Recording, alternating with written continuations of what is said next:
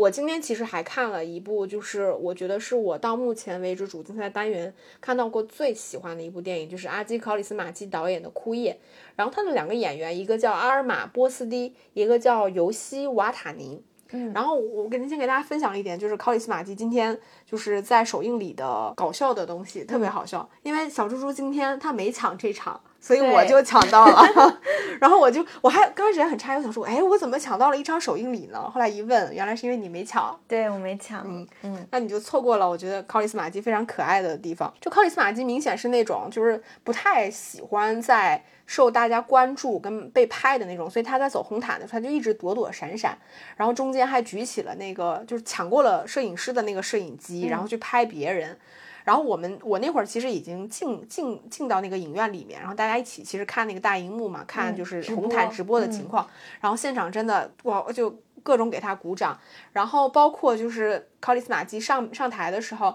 像那个福茂他们不是都在那里等着要跟他们一块合照、拍大合照什么的。结果考里斯马基就拒绝跟大家拍大合照，他就一直往福茂的身后躲，就躲在福茂，然后福茂也往他身后躲，所以两个人在那你追我赶玩了半天。然后最后刚拍完，可能也就拍了一两张的那种感觉，就是大家还都没动弹呢。然后克里斯马就突然扭头就往里边走，嗯，而且正常首映其实因为我没有之前参加过首映礼，正常应该还是会有一个福茂上台先讲介绍一下这个片子，主创上场会有这个步骤吗？不会，都不会是吗？都不会。那我们其实看到别的那个首映场，比如说一种关注，它其实会有这个环节嘛？对。然后但今天确实也没有。然后到现场的时候，考里斯马基这一场进来，从他进场，然后到正片人。正片都开始放了，到人物出现中间，观众自发的就是给他鼓了十几次的掌，然后还有狂热的粉丝在现场大叫阿七，就大叫他的名字，嗯，就是给予他的这个反响非常的热烈。但我看完他的片子之后，我觉得他也无愧这种。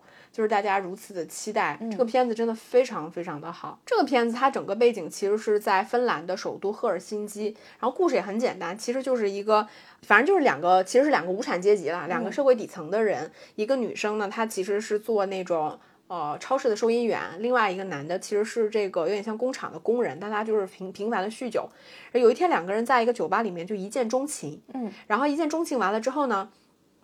也并没有发生进一步的这个交流什么的。有一次，男主角在这公交车站喝多了，因为他酗酒嘛，喝多了。然后这个女主角看到他了，但是就是其实也认出他了，但是就还是把他扔在了公交车站。然后这个时候，男主角一睁眼，其实这个男的也意识到这个女的没有理他。嗯，然后后来两个人辗转的就又重逢，两个人一块喝咖啡啊，看电影。然后这个女生就给他写了一个自己的手机号码，就跟他说：“你可以给我打电话。”嗯，然后这个男就问他说：“那你叫什么名字呢？”女生说：“等你给我打电话的时候，我再告诉你。”结果女生刚走，这个男的从兜里一掏烟，那个纸条就掉了，就是他就遗失了这个女女孩的那个那个电话。然后最好笑的就是他转头跟他的朋友一块儿要重新喝酒的时候，他说我这两天特别的受挫。他说我前两天遇到一个女生，我们俩差点就结婚了。然后他朋友问他说，那这个女生叫什么？他说我不知道。他说他住哪儿我也不知道，他电话号码是多少我也不知道。反正这个片子就是这种非常冷幽默的东西。那最后他俩相遇了吗？有。后来就包括两个人又重逢，然后这个男主角又遭遭遇了一系列事件，后来两个人还是有重逢，所以他这个电影表象上它其实就是在拍就是一对男女的爱情故事嘛，但是它其实，在考里斯马基的电影里面，你一定要套用他们的身份，其实它本质上还是在表现无产阶级这个呃层次，他们他们其实是一些。就是那种一成不变的困境，他们是无法摆脱的。像这个里面，男的和女的两个人不停的失业换工作，失业换工作，但其实还是要面临窘迫的生活。嗯，然后包括这个电影，其实它有非常明确的把这个乌克兰战争作为这个女主角，就是他们家那个音频的背景音乐。嗯，然后以此来制造一种这种你你以为你在生活在一个和平的年代，其实就是战争恐慌就在离你不远的地方。的那种恐怖感，但是我觉得这一切所有的东西都在考里斯马基的幽默感里面化解。就是他有他这个电影呈现出来气质非常特别，就是那种真的是北欧的幽默，就是冷幽。他那种冷幽默是真的冷幽默，不是不是那种形容词的冷幽默，不是热幽默，不是热幽默，就是里面 里面所有的人，他们其实是没有那种共情的，或者是那种特别情绪化的，非常多情的，没有这种的，所有人都像机器人一样。在表现机械性的表现一些东西，我觉得整个电影非常的可爱。所以咱们虽然也不知道《考里斯马基》这个电影会不会拿奖，金棕榈，对，但嗯是就是至少目前吧，我就我甚至预期可能它就会是我今年主竞赛最喜欢的一部电影了，就是真的嗯太棒了。我现在就有一种抑制不不住的冲动，想要再去看一遍。嗯，我反正二十四号会会看补嗯嗯看这个片子。好，嗯我们等你看完了之后，我们再决定我们要不要就是出一期长节目来专门聊一聊。然后我们今天晚上看的最后一部也是今天是首映嘛，对，是那个杰西卡豪斯曼的《零号俱乐部》。嗯，嗯这个也是我们俩之前其实比较期待的一部电影。对，因为当时都觉得杰西卡豪斯纳其实也蛮有拿金棕榈的潜质的，对对吧？个人风格比较鲜明，独特，嗯对对对，我我是觉得我我看了这部片子之后呢，我感觉我有点被洗脑。我觉得可能两方面，有些人看完这部片子以后就特别想吃东西，嗯，就觉得看饿了，嗯。怎么可能？我觉得好恶心。啊但是你但是你不会说被他洗脑到，我就会反省为什么我前几天吃了这么多。你给大家讲讲这个片子在讲什么？就是呃，这个片的剧情应该跟这个片的剧情，其实我们之前在那个女导演那期当中有讲过嘛，就是讲一个一个高中老师在一个呃一看就是比较中产富裕阶层家庭的那种寄宿学校里面、当老师，然后他教授的那门课程呢，它是叫 Conscious Alimentation。我我刚刚也在想这个东西怎么翻译，那我可以暂且翻译成一种叫饮食节制课程。嗯嗯，那他就是他其实这个老师呢，我以为他就叫意念吃饭，对也可以是叫、嗯就是我这就是直译嘛。对对，然后那个老师呢，就是不断的洗脑这些学生，让他们相信，就是他们是可以不用吃饭的，吃饭这个事情可以是从人生当中给抹抹去的，这个事情是可以实现的，并且它可以冠上这个事情冠上很多帽子，比如说它可以促进那个，它可以抵制消费主义，嗯。它可以产生环保的作用，保护地球，对吧？可以让你的身体变得洁净。洁净，然后甚至能促进你的那个什么新陈代谢，让你什么消除疾病等等，对就特别像邪教，对吧？对，然后让你自己身体得到净化，什么这种。对，所以这个片子真的是挺挺让人洗脑的。嗯，这个导演是不是也被人洗脑了才拍这样真的真的洗脑？吗？我觉得不洗。哎当然，就是背后他其实肯定是讽刺了，对嗯吧？就是通过这些特别极端极致的这种所谓的饮食节制，你会让人去思考，就是所谓现在比较流行，大家在嘴边经常说的环保主义、消费主义，包括这些中产阶级里面的这种家庭亲子关系，嗯对吧？还有什么邪教啊、洗脑啊。我我觉得它的内核其实跟《悲情三角》很相似，可是我我其实是觉得这个片子它的态度上，我我其实倒不觉得像《悲情三角》，因为《悲情三角》它还是比较明确的，是在有一种讽刺和批判在里边儿的。对，但是我反而是觉得像这个零号俱乐部，嗯他的那个立场态度其实跟小小乔有有点像。他其实在这个电影里面，他演了很多你关于控制饮食的好处，比如说这些小孩儿、高中生，他因为控制饮食，比如说你跳舞，你身体确实会更轻盈，包括你可能运动表现，你的专注度，它其实是会更好的。包括我觉得他整个故事背景是在，至少我们认为它是在欧美地区吧，是个英语区，在这种地方，其实它确实存在大量的食物浪费、食物泛滥的情况。对吧？那在这种情况下，其实你适度的去控制你的饮食，我觉得本质上这件事情它不是一件坏事。然后最后，其实电影也并没有给予说这个零号俱乐部这些这个这个行为就已经冠以说它不好，对他甚至没有说明，比如说老师并没有带着孩子们去死或者什么之类的。就是他，他其实像小小乔，就是他只是以一个比较第三方的态度去客观的描述一件事情，当这件事情走向极端之后，他可能的样子。但是你说那些家长，他们就是好的吗？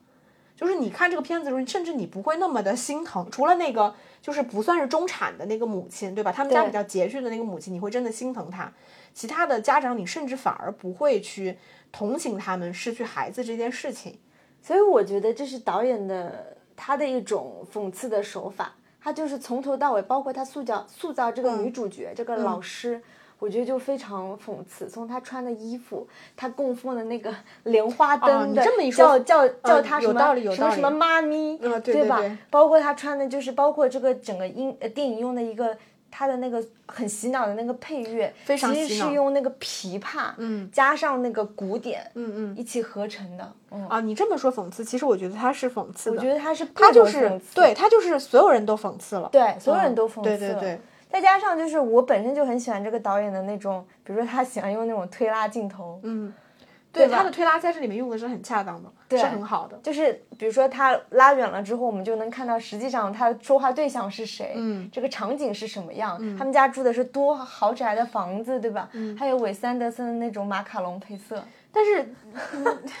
就是我我还是觉得真的挺洗脑和但杰奇斯卡奥斯纳。他一直配色都是这种五颜六色的，对所以我就觉得，就是我我不知道他能能不能爆冷拿金棕榈啊，我不知道，只是我们可以打个问号吧。我真的觉得他是我目前看的主竞赛当中风格最独特的一部，哎，但你你看的那一场，你们现场观众的氛围怎么样？我觉得挺好的，大家真的就是不断的在笑。